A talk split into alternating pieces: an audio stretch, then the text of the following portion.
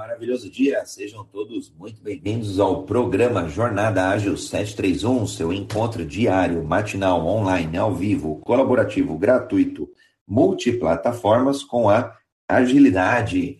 Hoje, dia 26 de novembro de 2021, episódio número 291, chegando perto aí dos 300, esquentando os motores para comemorar 300 episódios. Hoje eu tenho a honra, o privilégio de estar com Renato Ucha, Leandro Garcia, Alisson Laurentino e eu, André Sanches. Daqui a pouquinho, Carla Barros também integra o time com a gente. A galera já está por aqui, Patrícia, Gildo, Leandro, sejam todos muito bem-vindos. Bom dia, Renatão.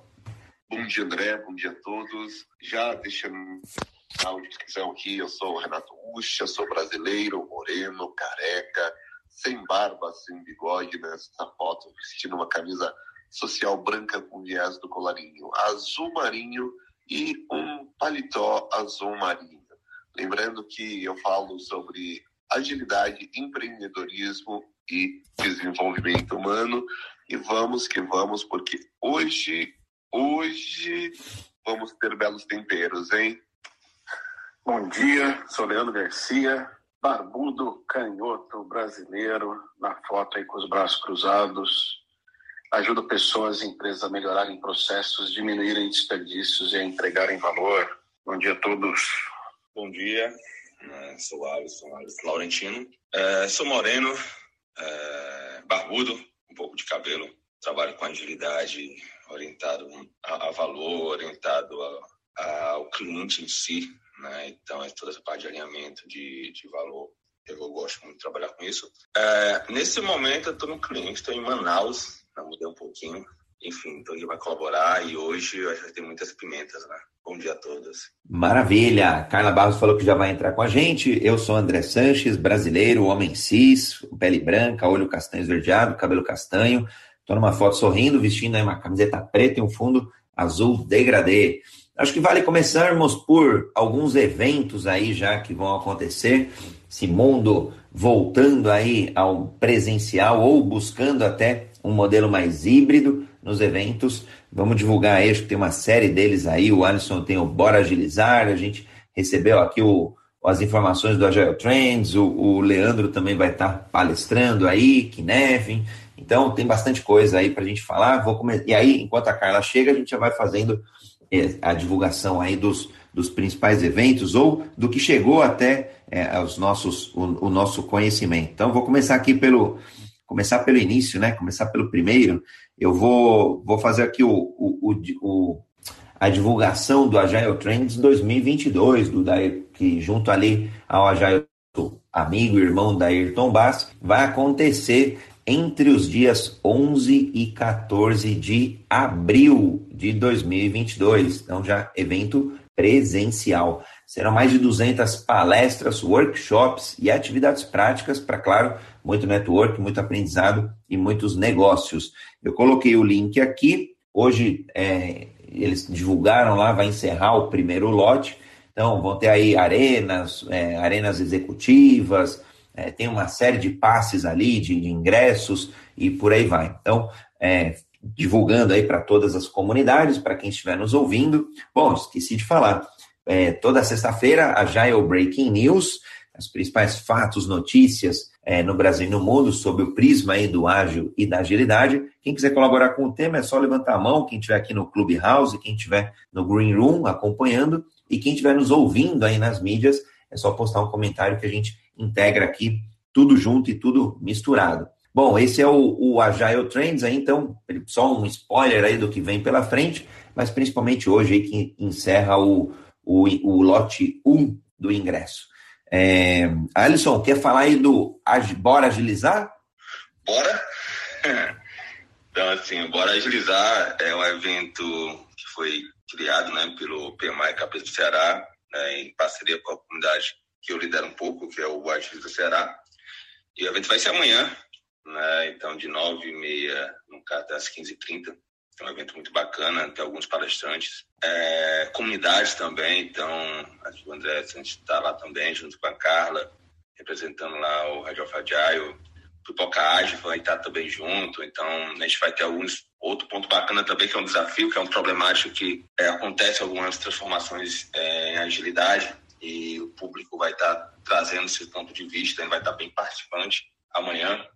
E esse bacana, a gente já tem quase 300 inscritos, então um número razoável, um evento online. Enfim, é, compartilhe, tá, depois compartilhe aqui o link, todos são convidados, o Ari Amaral vai estar lá, a Nancy Soares vai estar lá também, é, e outros integrantes que fazem agilidade como um, um trabalho bem na entrega de valor, tá bom? Bem bacana, Alisson. O convite, convite prontamente aceito aí para representar todos os moderadores, curadores, aliás, toda a audiência do Jornada Ágil 731, do Universo Ágil, podcast Universo Ágil aí com 290 episódios. Vai ser uma honra aí a gente falar uns 10 minutinhos do que, que é esse trabalho, esse bom, esse essa grande virada de chave aí que aconteceu em 2021 em tempos de pandemia que acabou construindo essa comunidade. Também vai ser legal encontrar aí outras, outros conterrâneos aí da agilidade. Então, colocamos o link aqui no do Simpla, né, evento gratuito, das 9 aí até as 15h30. Muito bacana. Recomendamos aí o Bora Agilizar, o Agiliza, junto aí é, com a Agiliza Ceará. Muito bacana, Alisson. Show de bola. A Carla chegou, seja muito bem-vinda, Carla. Olá, bom dia. Muito, muito obrigada pelo convite. Já entrei aqui com o Alisson a falar sobre o evento de amanhã. Estão, reforço, estão todos convidados. Acho que vai ser um evento bastante reflexivo e bastante inovador, no sentido de que vamos agregar forças, unir forças, e gosto muito dessa ideia do envolvimento de N comunidades.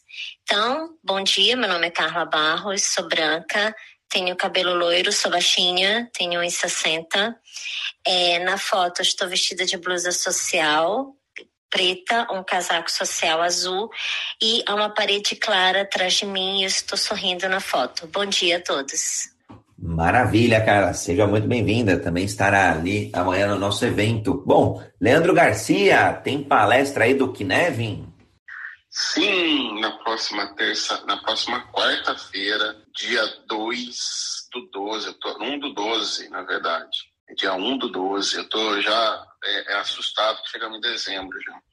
1 do 12, 19 horas, vai ser no Instagram, lá no canal do Times Atômicos. Eu vou estar lá com o Felipe Leite, falando um pouquinho aí desse framework uh, que é o Kinev, uh, o framework aí que tenho estudado, tenho olhado, principalmente o que tem por detrás dele, que é essa ideia do sense making, e que eu acredito que, que é o futuro, né? Daqui para frente, eu acho que esse, esse conceito aí deve, deve crescer bastante aí, uh, deve expandir bastante, algo que já vem sendo estudado e discutido desde a década de 70, pelo menos desde a década de 70, com esse nome, né? Deve crescer, deve é, é, acontecer. Então é um bate-papo aí aberto uh, sobre o Kinevin, sobre sense making e como podemos dar sentido a este mundo que vivemos. Muito legal, Leandro. Ó, eu coloquei aqui o link do, do Instagram do Times Atômicos, então instagram.com/barra Times Atômicos, está aqui no,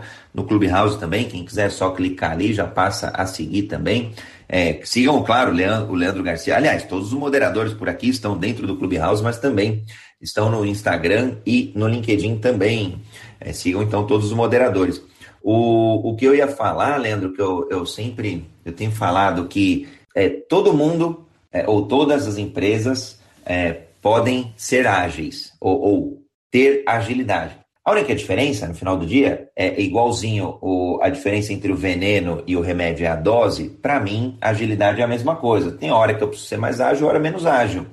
E aí acho que o, o Kinevin, por exemplo, é um, um, dos frames aí que eu acho que dá para trazer um pouco de luz, né? um pouco de direção para a gente ajustar essa dose, para a gente acertar a dose aí e, e, não matar a agilidade sendo veneno, mas também aproveitar a agilidade sendo remédio. Então, bem bacana aí, vai ser, vai ser legal estar contigo nesse evento. É, eu, vou, eu vou comentar mais um evento aí, a gente já vai para os debates aí, para as pimentas ágeis que a gente tem aí toda sexta-feira. Vai acontecer o, através da parceria junto lá da, do Agiliza Ceará, da ITERES, da GESPRO, Mindset Ágil, até o próprio podcast lá do Pipoca aí o ITERS Agile Talk, ele vai acontecer na semana que vem, deixa eu pegar aqui, dia 2 de dezembro, a partir das 10 horas da manhã. Então, evento gratuito também. Aliás, o que a gente tem de evento gratuito é impressionante. Fica até difícil de fazer a curadoria para escolher aí os melhores eventos. Mas aos pouquinhos aqui a gente vai ganhando estrutura e vai, e vai aprimorando a curadoria. Então, terão aí vários palestrantes para falar de business agility, o caminho para esse business agility. Eles vão, inclusive, sortear um Galaxy Watch. Olha só que bacana. Então, coloquei o link aqui é, no Clubhouse, tem o, o aqui é, é conteúdo.iteres.com.br barra iteres-agile-talk-as. Esse é o link que está aí. É, vamos falar sobre agilidade de negócios, pensamentos sistêmicos e como expandir o potencial dos negócios e, de fato, obter aí as vantagens competitivas. Executivos da Alelo, Grupo Recovery, FIAP, ITERES vão debater aí sobre esse tema. Então, é, apoiando aí, divulgando, é, segue o link aí com as inscrições gratuitas. Façam aí suas inscrições. A gente vai se ver na semana que vem, no dia 2 de dezembro, que está acabando o ano mesmo. Bom, bora lá para debate e para pimentas é, deixar aberto agora aqui para os curadores, moderadores do dia de hoje, do Jornal Ágil, para trazer aí algum debate, algum fato relevante para todo mundo é, divulgar, é, opinar aí sobre o tema e a gente complementar e construir esse conhecimento. Então, bom dia, bom dia a todos. Eu queria trazer aqui uma situação que eu observei nessa semana é, dentro de um grupo aí de agilidade, onde alguém estava comentando sobre é, ter começado um trabalho numa empresa, nessa parte de agilidade, e em algum momento ele falou que é, a, a cultura do ágil lá estava numa fase inicial e ainda tinha a questão de ter que evangelizar a galera, né? E aí eu queria chamar a atenção dessa segunda parte de evangelizar a galera. Né? Eu queria a opinião de vocês e queria trazer um pouco esse debate. Né? Será que é uma questão de evangelizar a galera? Qual é a opinião de vocês a respeito? Debate polêmico esse, hein? Muito bacana. Bom, vamos, vamos aí com alguns centavos e, e girando aí a mesa. É, eu já tinha visto ali a Jael Evangelist também, algumas coisas assim, quando eu estive lá na República Dominicana. E, e, no final do dia, né, quando a gente olha esses aspectos mais religiosos ou até mais espirituais, e se entrar na seara esportiva e política, sempre dá debate, sempre dá pano para manga. E, e para mim, tem até um. Tem até um, um, É um vídeo do Porta dos Fundos que eu acho impressionante. É, muito, muito bom. Porta dos Fundos hilário por si só. Agora, ele, ele aparece ali, Deus, na figura de Deus, falando assim: olha, agora eu vou. Preciso de um favor seu. Aí a pessoa. Ela, ele passa a acreditar, não acreditava em Deus, agora acreditava, porque ele apareceu ali, né? é, frente a frente. E acho que Deus é feito pelo Fábio Porchat, se não me engano, e depois a outra pessoa, acho que é o Gregório do, do, do, do. E aí ele fala assim: Poxa, eu preciso de um favor seu, vai lá e, e, e vai lá para. Fala para os muçulmanos que eu existo. Então ele começa a pôr uma série de cenários para falar que Deus, aí, ou a figura mais católica, existe e, e, e pede para que o Gregório vá é, pregar a palavra aí em todos os lugares. Né? Eu, eu me identifiquei muito com essa tua fala Renatão, porque às vezes parece isso, né? A gente pega, sei lá, vou pegar um aqui, vou pegar um método, Kanban. Vai falar, agora eu vou evangelizar tudo e, e, todo mundo no Kanban, e Kanban é, o, é, a, é a tábua da salvação. Aí aparece um outro evangelizando o Scrum, aí aparece o outro OKR, aí aparece o outro Flight Levels, aí aparece o outro Management 3.0. E aí sai todo mundo querendo evangelizar todos, né? Sem abrir espaço, e aí é o que, pelo menos eu acho que a gente tem feito aqui já nos últimos quase 300 dias, sem respeitar o outro, sem respeitar as particularidades, as singularidades, as experiências, os conhecimentos, habilidades, atitudes, aliás, valores, experiências de cada um, de cada um que eu falo como indivíduo, mas também como equipe, como empresa. E, e aí acho que é onde está o, o, uma grande falácia, né? Aí fica aquele embate, aí vai para o mundo que às vezes é chato para Dedel, que é polarizado, então Scrum é melhor, Kanban é melhor, pô, não dá para convive os dois, faz um Scrumban, enfim, pega o que, o que de boas práticas tem cada um dos dois e por aí vai. Então, é muito boa pimenta aí, acho que dá um, aliás, dá, dá um dia inteiro de debate esse trem aí. É, mas a minha, a minha, minha opinião é que fica chato, chega uma hora que fica chato, assim, e, e eu vejo profissionais que estão ficando chatos nesse sentido, de, de, polarizar. O meu é o melhor, crava a sua bandeira e acha que é o melhor. Que aí é o mesmo time de futebol, independente de se está bem ou mal no campeonato, a pessoa vai dizer que é o melhor, né? Então, acho que tem, tem que tomar cuidado aí, tem que ter um pensamento crítico, né? Habilidade aí já listada pelo Fórum Econômico Mundial. A gente precisa desse pensamento crítico para saber qual ágil, de fato, se aplica ali ao nosso contexto, qual frame, qual metodologia, ou qual é, pensamento aí faça sentido. Então, estudando, na, estudando sense making aí, tem umas coisas que têm me chamado a atenção. Uma delas é a questão da narrativa, né? É, se a gente olhar o passado, olhar as histórias e tudo mais, quando a gente estuda história, quando a gente estuda movimentos lá, o renascentismo, a gente não estuda aquelas coisas todas, na verdade o que a gente está olhando são para as narrativas que eram aceitas, eram comuns naquele período, né? A gente chega numa padaria hoje, dá uma nota de 10 reais e paga um pão ali, é porque aquilo é uma narrativa aceita, né? É, a partir do momento que aquela nota não for mais aceita naquele lugar, aquela narrativa ela, ela, ela deixa de existir. É, é tudo sobre narrativas. O David Anderson lá do, do Kanban, ele tem ele tem um vídeo bem interessante sobre criação de comunidades, essa coisa de como é que você coloca narrativas. Se você olhar as, as pessoas que são certificadas pelo PMI, e aí o, o, orgulho que elas trazem, a importância que elas colocam naquela certificação que elas têm lá com o PMI, é tudo narrativa, né? É tudo a forma como a narrativa é construída, as ideias que nós queremos vender e tudo mais, as ideias que são mais comuns e mais aceitas por uma determinada comunidade. É...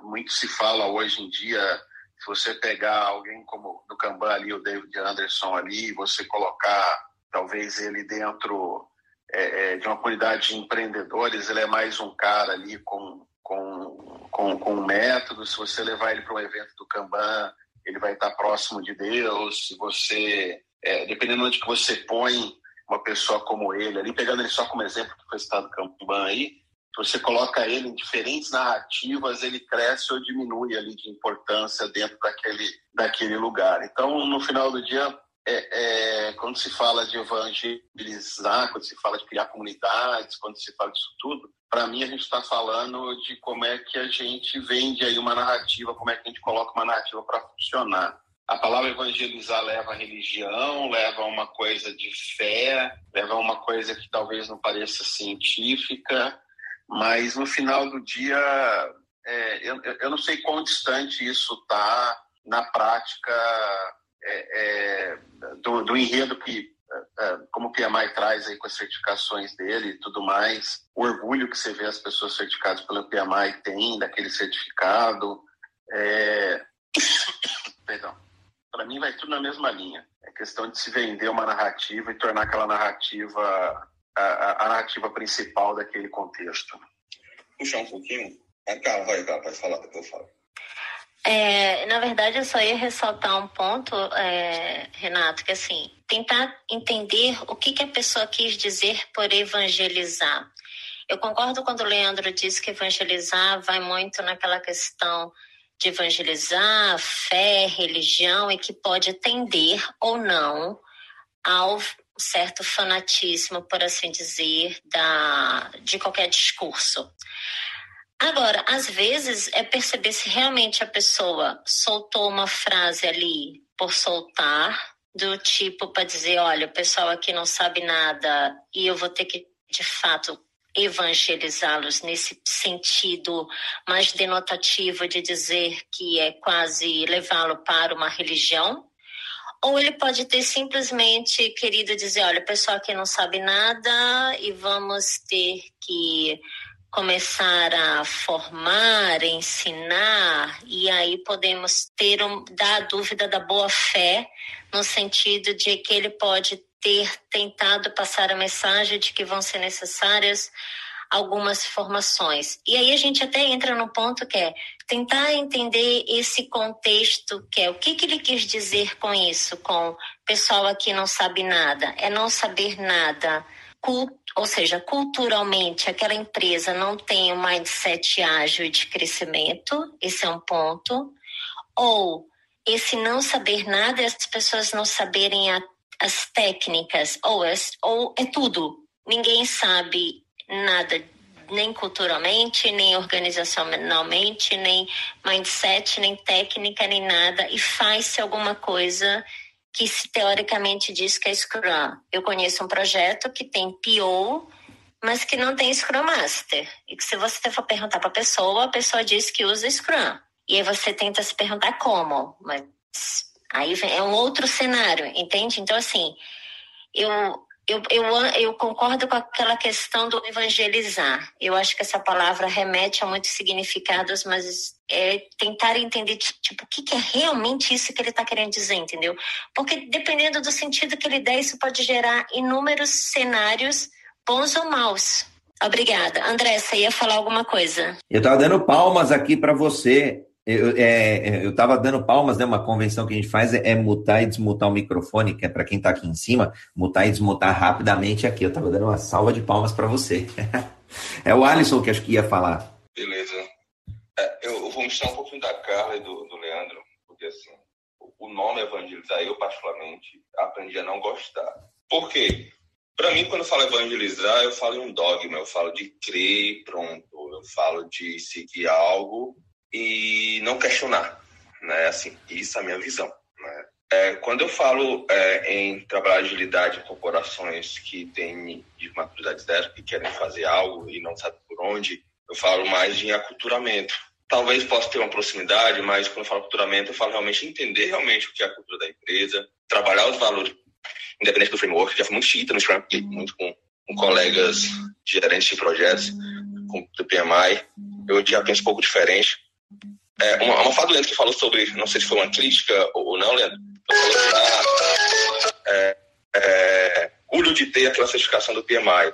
Eu acho, eu acho certo ter orgulho do que você tirou, do que você estudou, do que você realmente tem. Então, assim, eu acho bacana esse momento de, pô, eu me certifiquei nisso, beleza, vamos botar em prática, né? Eu acho que certificação é, é o tipo de conhecimento. Você estuda para ter aquele conhecimento, mas o melhor é você realmente botar em prática e aprender realmente os pontos negativos, positivos, não, errados.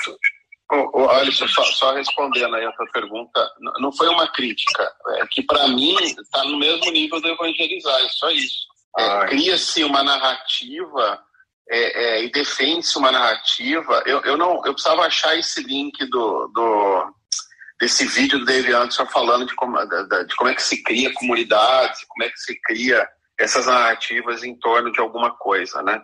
Você cria uma narrativa toda que leva a, a algo que, que, traz uma importância uh, uh, grande para alguma coisa, é, é, pra, é, é que para mim, no final do dia, é a mesma coisa. Esse é o meu ponto, assim.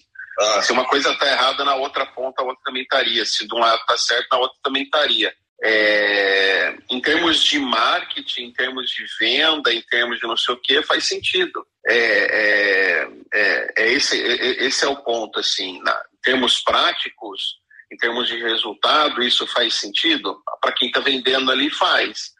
Uh, uh, é, só esse o ponto, não é uma crítica, é uma observação. Tá? Eu pontuei, né? beleza, acho bacana isso.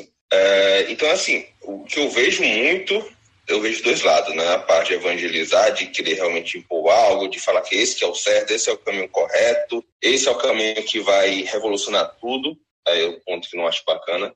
E sim trabalhar realmente a cultura, independente dos níveis. Então, assim, eu tenho um pouco do, do de receio quando o Leandro puxou essa, é, esse ponto, né? essa, essa pimenta. Não, deixa o, o time falar algo, deixa alguém comentar, porque eu quero opinar de uma forma mais coerente.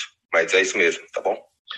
Que mágico, né? Que mágico, que bárbaro. Eu gosto aqui desses debates, dessas pimentas, porque a gente nunca tem é, a certeza, sabe? Então a gente sempre tem o benefício da dúvida. E é nesse benefício da dúvida que a gente traz visões diferentes que se complementam, né? Então muito gostoso essa troca e a gente entender o que, que é evangelizar. Mas eu, eu, eu fiquei curioso, Leandro, com essa questão da narrativa, né? Porque é, a gente vem escutando aí que pô, várias narrativas vêm sendo criadas, né?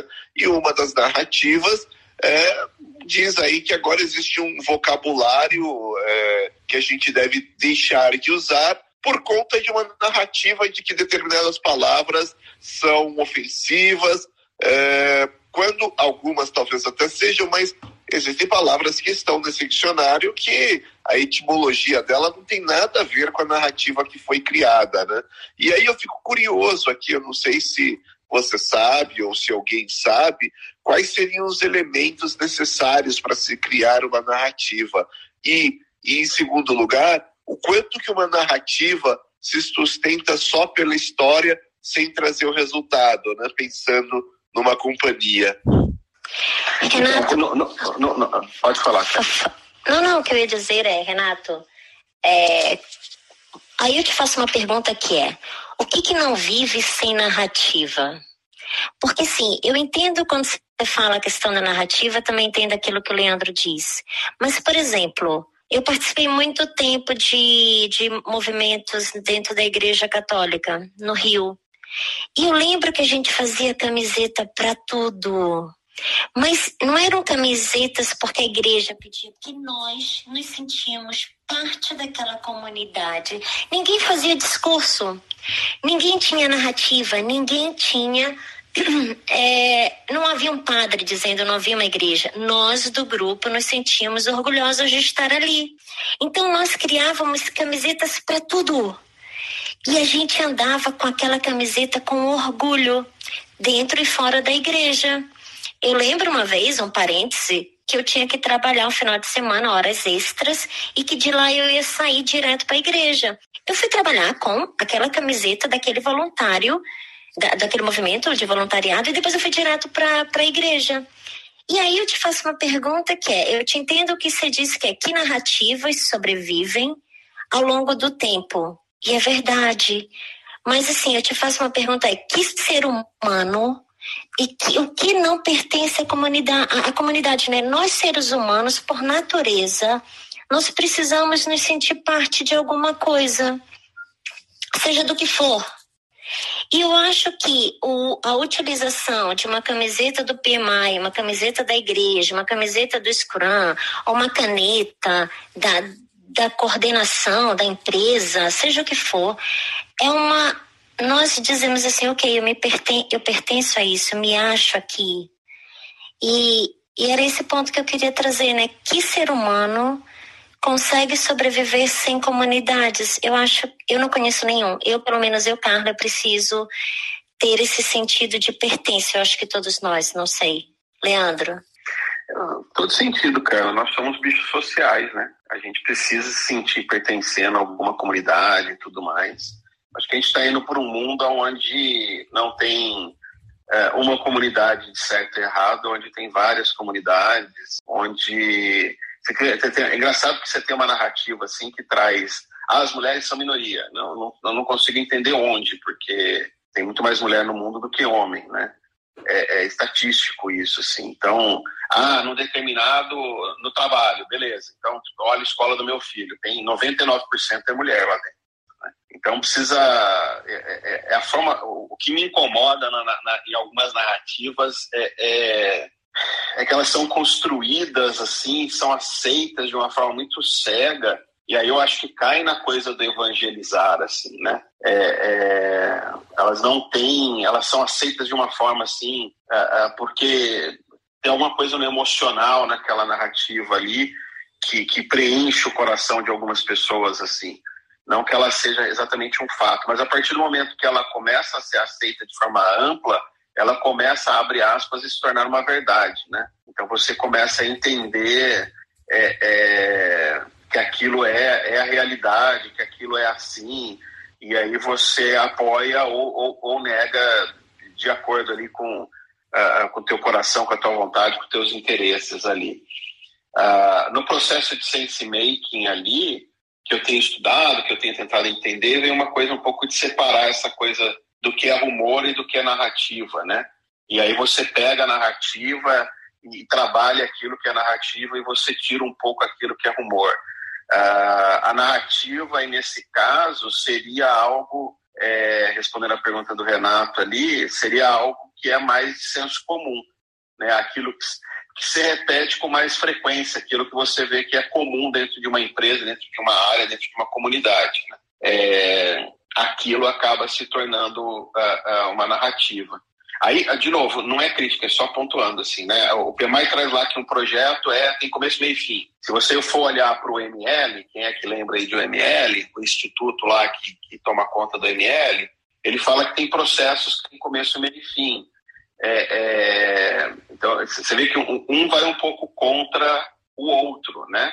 A narrativa mais forte, mais vigente é a do PMI. Então, a gente entende que isso, começo, meio e fim ali, é um projeto. Ah, na verdade, na natureza não tem nada disso, né? Isso é uma interpretação humana, uma definição humana para dar sentido em alguma coisa, mas a narrativa mais aceita é essa narrativa que o PMI traz. Então, é, é, seja no ágil, seja onde for, é a narrativa mais aceita. Então, ela acaba se tornando uma verdade, entre aspas, no sentido de que quando você fala de projeto, ele tem que ter começo, meio e fim, né? Então eu acho que vai um pouco, um pouco nessa linha essa coisa da narrativa, assim, ela, ela se torna uma verdade, né?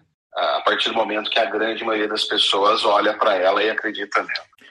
Vou, vou aproveitar aqui fazer o reset de sala Estamos aqui 30 minutos no ar de sexta-feira, dia 26 do 11, no Jornada Ágil 731, seu encontro diário, matinal, online, ao vivo, colaborativo com agilidade. Hoje, sexta-feira, já é o Breaking News, principais fatos, notícias é, no Brasil e no mundo sobre o ágil e sobre a agilidade. Eu tenho a honra, o privilégio de estar aqui com Carla Barros, com Alisson Laurentino, Leandro Garcia, Renato Ucha e eu, André Sanches como os curadores, moderadores do dia de hoje.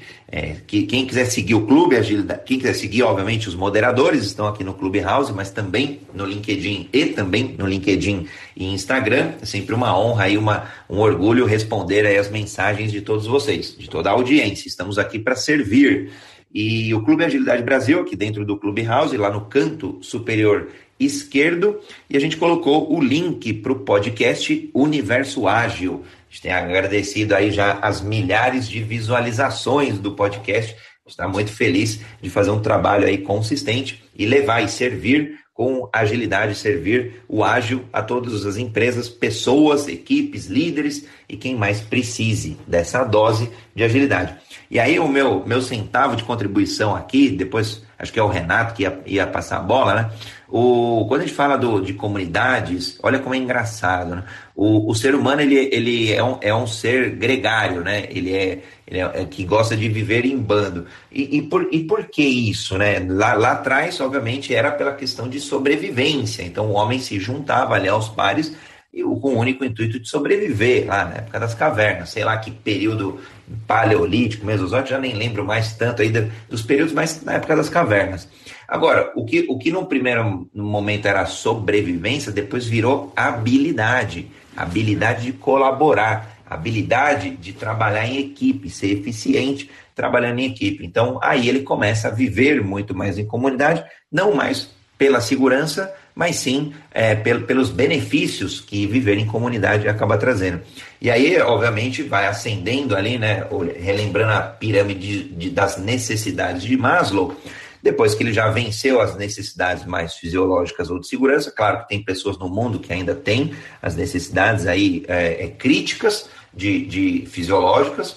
Agora, uma vez que esses dois níveis já foram é, ele começa aí a, a ter um, um, um, senso de reconhecimento, de pertencimento e de autorrealização. Então, muitas vezes estar numa comunidade tem, né, traz para as pessoas um senso de pertencimento, de acolhimento é, bem bacana.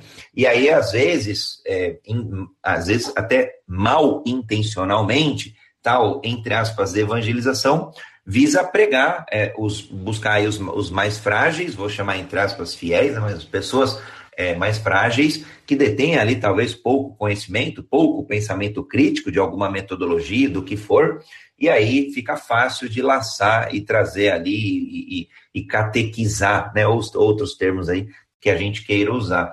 E aí acho que é muito mais amplo, inclusive, Leandro. A gente é, tem uma tendência de, de falar de algum embate, né? Metodologia é, mais híbrida, desculpa, metodologia mais é, rígida ali, como o PMI de antes, tá? De, de, de, décadas atrás, mais cascata, waterfall, versus uma mais evolutiva, mais cíclica, aí, como Scranka e, e por aí vai. Agora, no final do dia, eu acho que é muito mais ampla a discussão.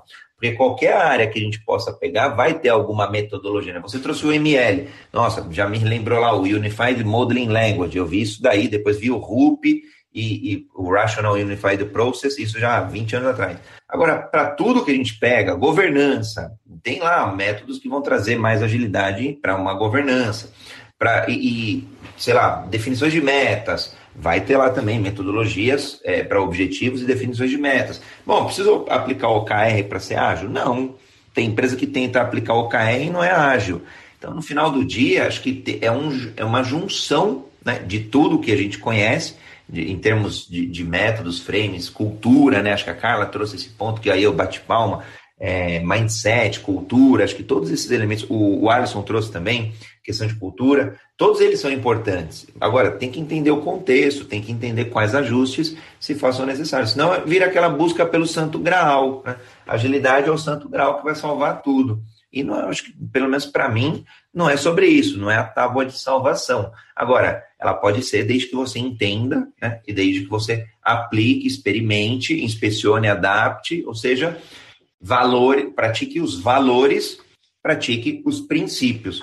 O restante, para mim, aí sim, é mais método, mais metodologia, certificação e o raio que for. Então, esse é minha, meus André, dois centavos. O, o, o que você está falando para mim soa da seguinte forma, assim, ó, somos bichos sociais, como a, como a, como a Carla trouxe, né? Dado que somos um bicho social, nós precisamos disso. Eu acho que quando traz essa ideia do evangelizar, você vem a ela da forma como vier, né? No sentido de mais de uma fé, uma coisa séria que eu vou acreditar emocional, seja mais uma necessidade de pertencer a uma comunidade, seja para vender alguma coisa ali. Eu, eu acho que tem é, é, tem muita gente que estuda isso, entende isso e traz isso de uma forma é, é, usa dessa necessidade humana aí para vender ideias, né? Ah, algumas pessoas com boa intenção, outras pessoas com intenção não tão bacana, como tudo na vida, né? Uma faca pode salvar uma vida, né? Um bisturi na mão de um médico, ela pode alimentar alguém, ela pode matar, né? Numa guerra é, é, e por aí vai. É, tudo pode ser usado para o bem e para o mal ali. Mas é, eu acho que o, o, ponto ali, o ponto que, que, que precisa ser olhado é entender e ter consciência, né? Eu acho que essa coisa da consciência, de ter consciência de que uh, uh, aquilo está sendo usado daquela forma, né? Eu acho que a partir do momento que você entende que, aqui, que aquela narrativa está sendo vendida e você entende aquilo como uma narrativa, é, é, e aí você tem consciência daquilo que você está fazendo ali, aí eu acho que tudo bem, assim, ah, eu, eu, eu acredito nisso, eu acho que vai ter que ser nesse caminho e coisa e tal, bacana.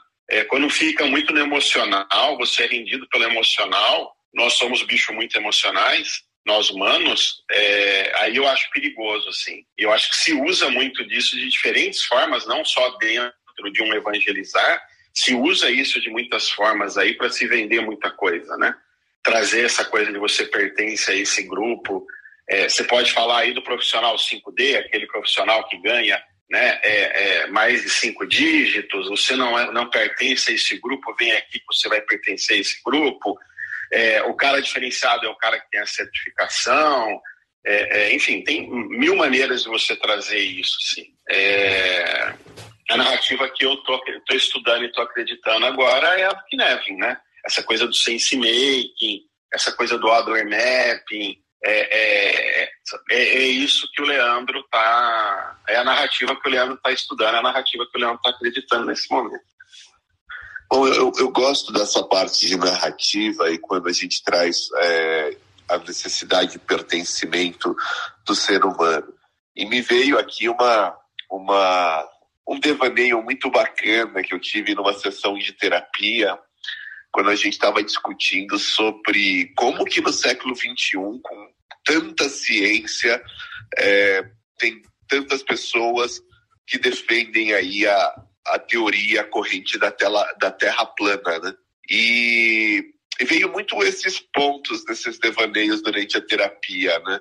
É, o quanto que o acolhimento da pessoa né? Enquanto, o quanto que ser acolhida por um grupo faz com que ela passe efetivamente a acreditar naquilo que o grupo propaga, a ponto de ignorar qualquer razão científica e realmente defender a ferro e fogo que a Terra sim ela é plana e acreditar naquilo, né? É, e quando a gente e quando eu olho para essa questão do da catequização, né, de, de evangelizar as pessoas em cima de um método, em cima de uma ferramenta, me parece que talvez seja um pouco disso, né? Esse, esse grupo de pessoas aqui e aqui a gente está colocando ágil, mas poderia ser qualquer outro grupo de pessoas, né? Mas esse grupo de agilistas me acolhe tão bem aqui nessa comunidade que, cara, eu, eu realmente passo a acreditar, é, não é, na agilidade, talvez como o meio, mas a agilidade como fim, sabe? A agilidade a, a gente tem que ser por ser, porque olha que legal, olha o quanto eu sou acolhido aqui dentro.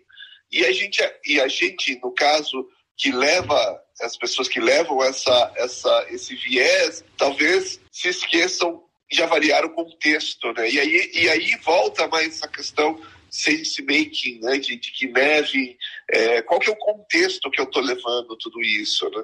Será que eu estou levando num contexto é, que é igual ao contexto da comunidade de agilistas? E aí, para mim, quando eu olho o contexto de uma empresa, é um contexto diferente, obviamente que, na minha opinião, o contexto da empresa, e quanto maior a empresa, maior a necessidade de net revenue, né? maior a necessidade de lucro líquido. E o que, que traz lucro líquido para a empresa neste momento?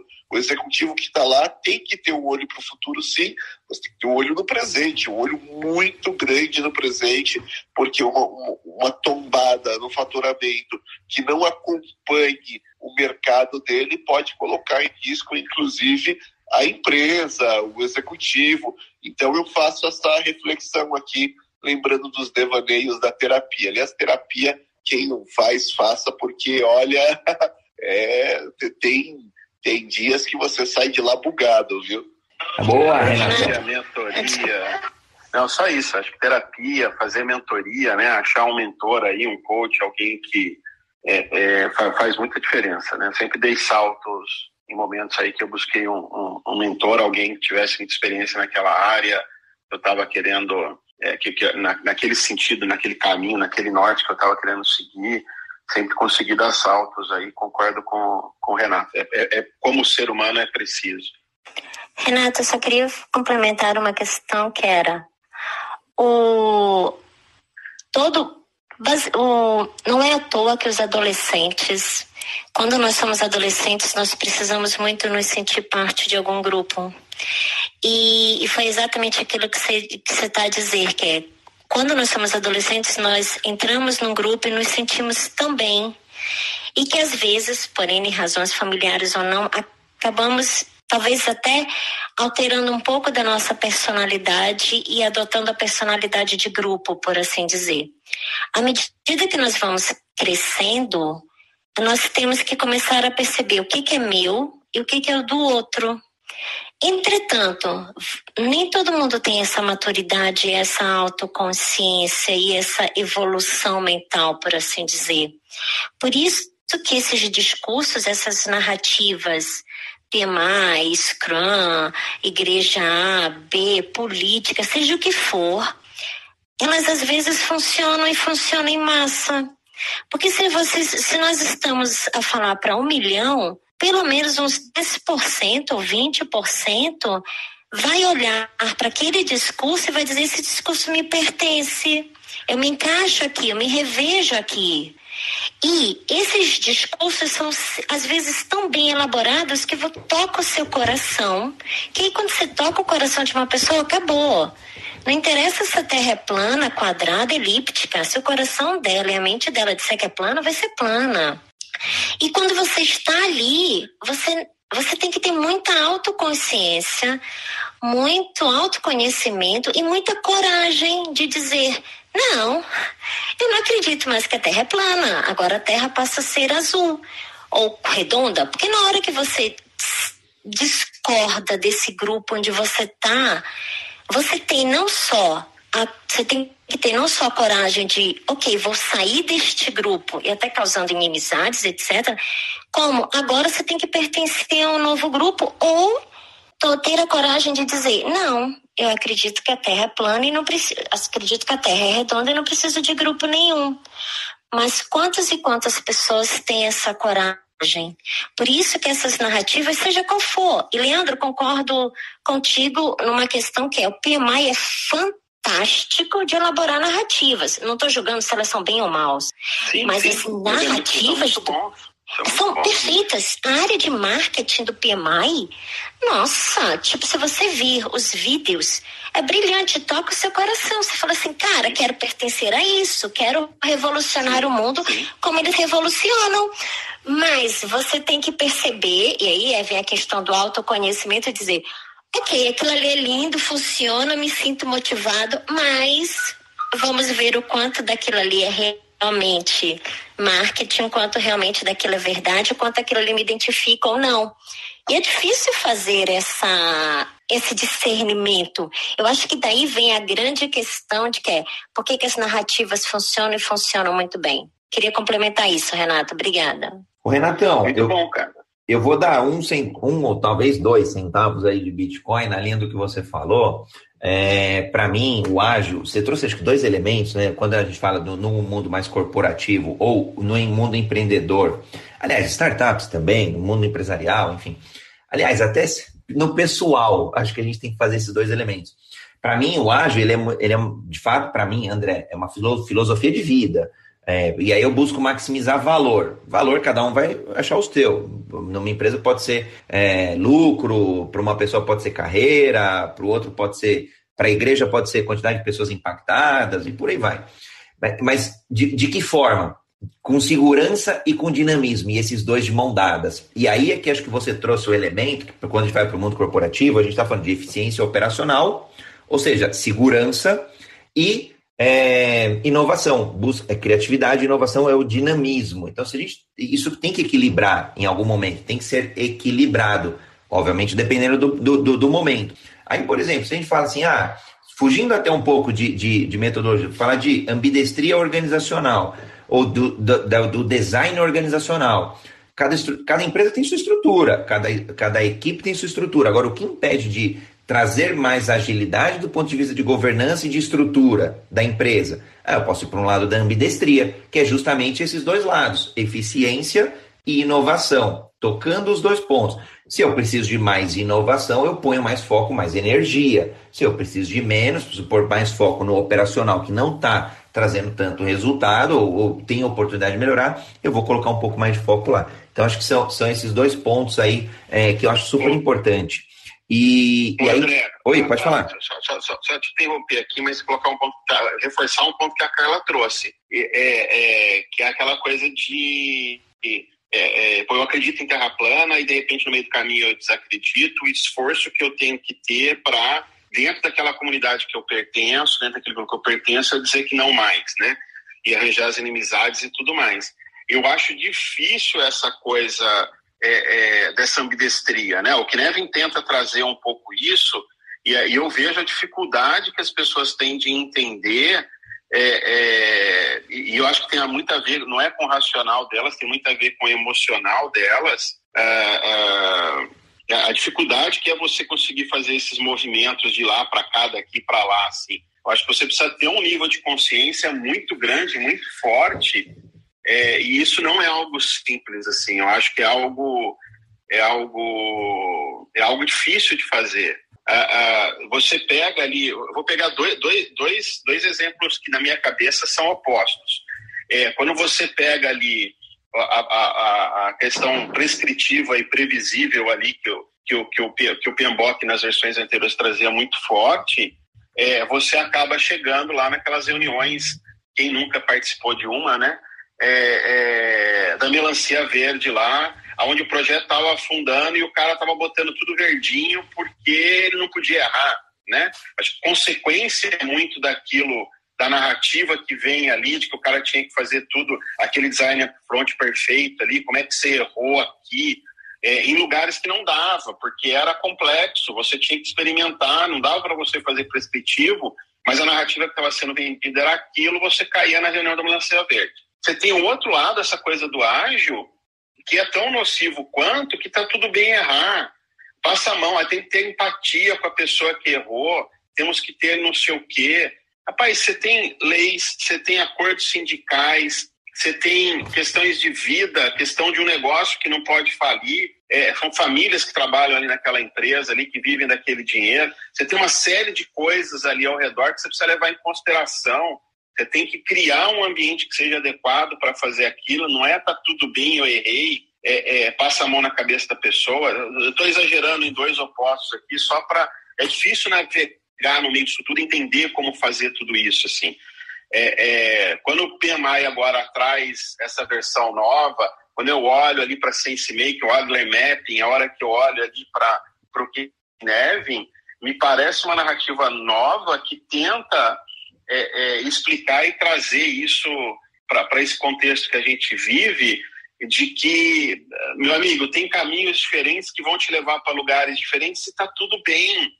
Para onde você precisa ir? Né? O que, que você tá, o que, que você precisa alcançar? E aí, essa é uma outra pergunta também, não só que tem um caminho perfeito, mas aonde você quer chegar, essa é outra resposta que eu acho que as pessoas não têm. Então, tudo isso traz essa dificuldade que alimenta essa coisa toda que a gente vive aí. Não, faz, faz sentido. O ponto que eu trouxe da ambidestria era só de, de você avaliar uma organização e, e, nas suas estruturas você avaliar oportunidades de, de equilibrar é, esse, esses dois pontos, a, o, a segurança e o dinamismo, a eficiência operacional e a inovação, esses dois elementos. Agora, você me deu uma ideia, a gente acho que nunca falou ou, ou nunca aprofundou esse tema. Então, eu tomei nota aqui para a gente falar de exclusivamente, né, fazer um talk exclusivo sobre ambidestria organizacional. Eu acho que é bem bacana o, o que eu quis trazer aqui, que é possível, né? Claro que depois precisa olhar se ela é mais estrutural, se ela é cíclica, se ela é simultânea, todos esses outros elementos, porque não é. é aliás, é igual o ágil, né? Fala assim, ah, agora todo mundo tem que ser ambidestro. Não, não é, não é sobre isso também precisa fazer uma imersão, entender aí, é quase que aplicar um Kinevin, por exemplo, em cada, em cada caso. Talvez tenha oportunidades, cenários, contextos que vai ser mais uma ambidestria estrutural e talvez tenha contextos, que é o que eu acredito, seja um pouco mais cíclica. Mas eu, eu, eu tomei nota aqui, abri um parênteses para a gente aprofundar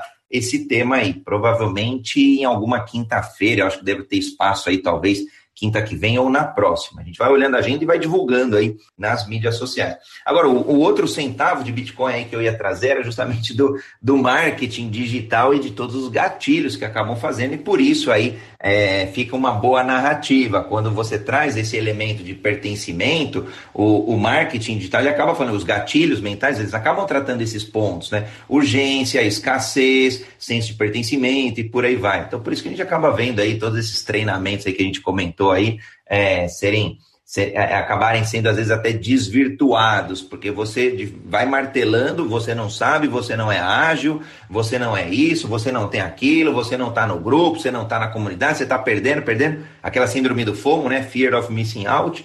Você está perdendo, tá bom, eu compro, pronto. Agora eu tenho diploma. Aí você vai ver assim, tá, mas e aí? E a experiência?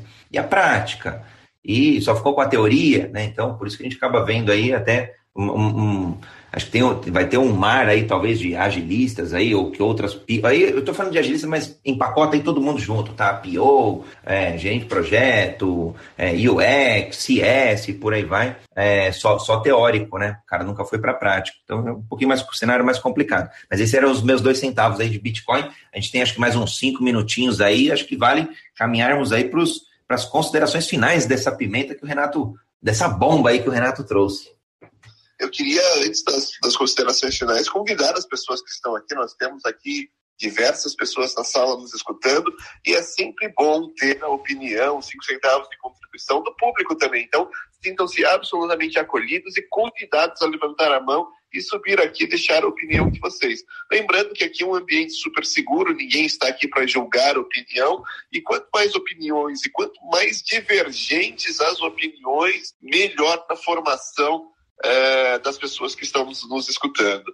É, então, sempre a gente respeita a pessoa, mas a opinião está aqui para ser realmente colidida e conflitada. Então fica aí o convite para quem está aqui, levante a mão, a gente chama aqui. Enquanto isso, eu vou fazendo aqui as minhas palavras, minhas considerações finais. Primeiro, agradecendo muito esse, esse espaço. Eu tenho aprendido muito aqui com vocês, com essas conversas, e que é sempre engrandecedora. Né? Então, de uma, de uma, de uma frase, né? de, um, de, de uma frase que um grupo a gente trouxe aqui é, vários, vários, vários pensamentos, a gente andou é, e fez um, uma trilha é, de, realmente uma trilha ágil, né? De vai, vem, pivota aqui, traz ali, mostra lá e espero que dessa nossa conversa de hoje a gente tenha ajudado e contribuído para a formação de um conhecimento. Então eu agradeço e me sinto muito honrado de estar aqui ao lado do André, do Leandro, da Carla, do Alisson, que infelizmente teve que nos deixar mais cedo.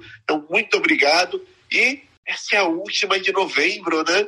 Já estamos entrando em dezembro. E vamos ter especial de Papai Noel em dezembro, André? Fica aí a provocação, hein? O Papai Noel é ágil? Essa é a pergunta. Mas, ó, semana que vem vai ter novidades aí. Tem uma galera aí dos bastidores já trazendo mais provocações para semana que vem para trazer mais valor ainda aos debates que a gente tem. Eu lembrei de uma coisa que eu queria falar, que uh, o pessoal da Thaler, T-A-L-L-E-R, ah, vai fazer um meetup. O Rafael Albino vai falar nesse meetup. É, ele vai falar sobre teoria U, Renato. É, Renato que ama a teoria U. É, vai ser na semana que vem, eu acho, ou na outra. Agora me fugiu. Mas procura aí, ó, Thaler, T-A-L-L-E-R, lá do, do, do, do, do Celso. É, eles têm um meetup, quem vai falar é o Rafael Albino, ele vai falar sobre teoria U, tem a ver aí com, com o livro que eles vão lançar aí. Uh, uh, o, o, Albino é um cara, é doutor em estatística, é um cara que fala muito de métricas no contexto ágil, e ele está agora se aventurando aí, está falando um pouquinho aí sobre, sobre teoria U. Acho que vale a pena. Desculpem eu estar tá trazendo isso sem o link, sem nada, mas eu acho que vale a pena buscar e ouvir o Albino falando sobre teoria U, uh, junto com o Celso lá, e eles tentando tangibilizar isso e aplicar isso no, no, no nosso dia a dia. Uh, recomendo. É, eu ia fazer uma última provocação para o Leandro mas é, o, Leandro, que eu ia te dizer, e aí já vou para as considerações finais, André, é que você estava dizendo assim, que agora o PMI traz esses assuntos, N assuntos, melhor dizendo, como se fossem novos. E aí eu só ia te dizer, mas claro que tem que ser assim. Como é que agora o PMI, por assim dizer, ia dizer: olha, as pessoas estão falando há 10, 20, 30 anos sobre isso, mas só agora que eu estou a reconhecer isso. Não poderia ser narrativa deles. E outra coisa também é: para muitas pessoas, muitas, inúmeras, porque nós temos que pensar também que muitas pessoas ao longo de muitos anos seguiram de forma não vou dizer fanática, mas quase cega o que o PMI dizia. E de repente, quando o PMI traz esses novos assuntos, para eu diria que praticamente 80% das pessoas, por assim dizer, aquilo ali é novo. Então, o que eu, que eu ia dizer era, como conclusão final, que bom que agora olharam, porque vale aquela, aquela frase do Raul Seixas, né? Eu sou uma metamorfose ambulante. Que bom que em algum momento olharam para isso e repensaram o discurso. Porque senão volta aquela questão do, do Renato que é as, as, as, empresas precisam de narrativas, as narrativas precisam ser alteradas durante ao longo dos anos, por assim dizer, senão aquela narrativa perde sentido, aquela empresa perde o, o valor, por assim dizer. E eu fico feliz que as narrativas mudem. Eu fico feliz que novas coisas aconteçam. E fico feliz que agora o PMI traga esse N, N assuntos. Eu brinco que o PMBOK 7, que é o novo livro do PMI, é uma evolução espiritual do PMBOK 6, ou seja, uma evolução espiritual do papel da pessoa e não mais é, das técnicas, ou seja, saímos um pouco tão da técnica e passamos a nos concentrar nos papéis, princípios, responsabilidades, ou seja, aquela coisa do aquela brincadeira que eu sempre faço, a evolução espiritual dos seis. E que bom que isso aconteceu, porque as pessoas que sempre seguiram tudo aquilo vão ter uma chance de reolhar, repensar e quem sabe não vão chegar à conclusão de que, ok, aqui a Terra está mais ou menos plana, mas eu vou dar uma olhada ali no outro lado para ver se a Terra não é redonda ou parte redonda, parte quadrada. Eu, eu espero isso das pessoas, eu espero que isso agora faça as pessoas repensarem em muito as decisões, os caminhos e os discursos de forma geral. Ora, essa última provocação que eu queria fazer com o Leandro.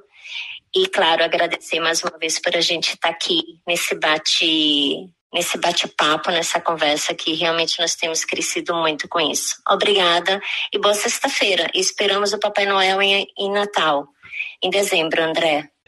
Muito bom. Só, só, Leandro, acho que faltam as considerações, é. né? Comentar rapidamente. O, Caio, tem muita coisa boa no PMBOK, sempre teve. Uh, o problema é o contexto onde eu posso aplicar isso, né? É, é, essa sempre foi a minha discussão, assim. Tem um contexto que eu posso aplicar aquilo, aquilo não é de aplicação geral. Essa sempre foi a minha a minha a minha dor em relação ao, ao PMBOK, assim. Mas dentro de um contexto que é complicado ali, é, é, faz total sentido que o PMBOK traz, é muito rico, tem que ser estudado. Six Sigma é muito bom, mas ele não serve ali para o complicado, ele está mais no claro ali se eu olhar para o Kinevin, né? É, é, o mundo que eu vivo, eu não estou falando de agora, mundo Bunny, mundo VUCA, mas aonde eu trabalho, os clientes que eu atendo, eles têm dores que estão muito mais perto do complexo. Ali eu tenho que usar outras coisas ali. Então essa sempre foi minha dor em relação a, a, a essa venda. E aí é, me remete a uma outra coisa, assim, apesar do PMI ter um conteúdo muito bom no, no que diz respeito ao complicado, e é muito bom mesmo, é, é, traz boas práticas ali que ajudam realmente a resolver coisas que estão no contexto do complicado. É, a, a, minha principal crítica ao PMI é que o PMI nunca foi uma empresa, é, é, e estou trazendo como empresa e não instituto, porque para mim o PMI nunca foi uma empresa com foco é, em trazer boas práticas, mas em si o negócio deles é vender certificação, né? É, é, é, e é isso que, que eu acho que, que, que, que, falta um pouquinho de consciência na cabeça das pessoas, no sentido de entender o propósito ali, é, é, porque ajuda, ajuda a navegar naquilo de uma forma diferente, né?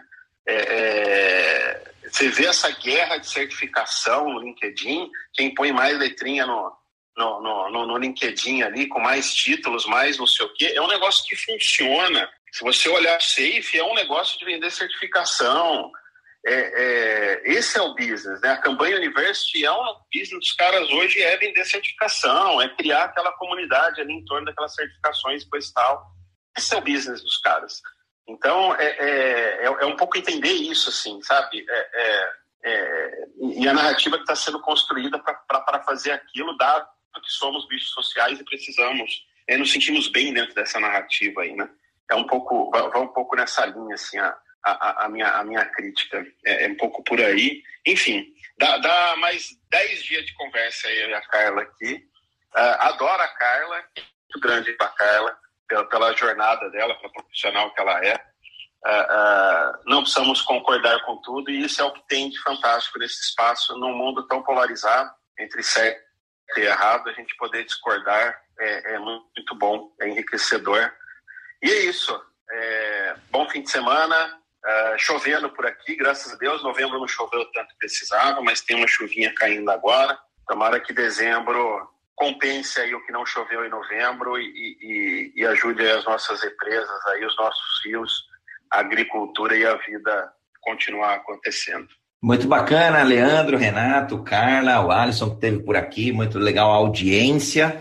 É, esse debate, essa divergência é super oportuno para que a gente encontre de fato os 50 tons de ágil, do ágil, que possa ser aplicado aí em cada um dos contextos. Aliás, em cada uma das empresas, em startups, no empreendedorismo, na vida pessoal.